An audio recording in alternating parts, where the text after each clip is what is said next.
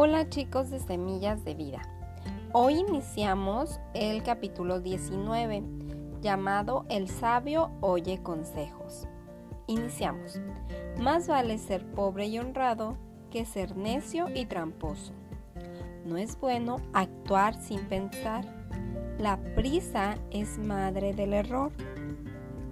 El tonto fracasa en todo y luego dice, Dios tiene la culpa.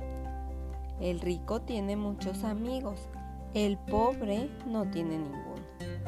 No hay testigo falso que haga bien, que salga bien librado.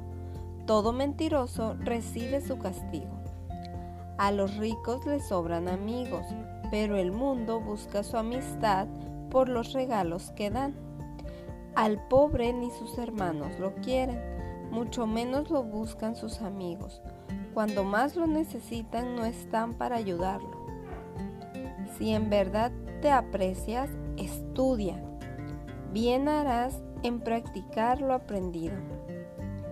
No hay testigo falso que salga bien librado. Todos los mentirosos serán destruidos.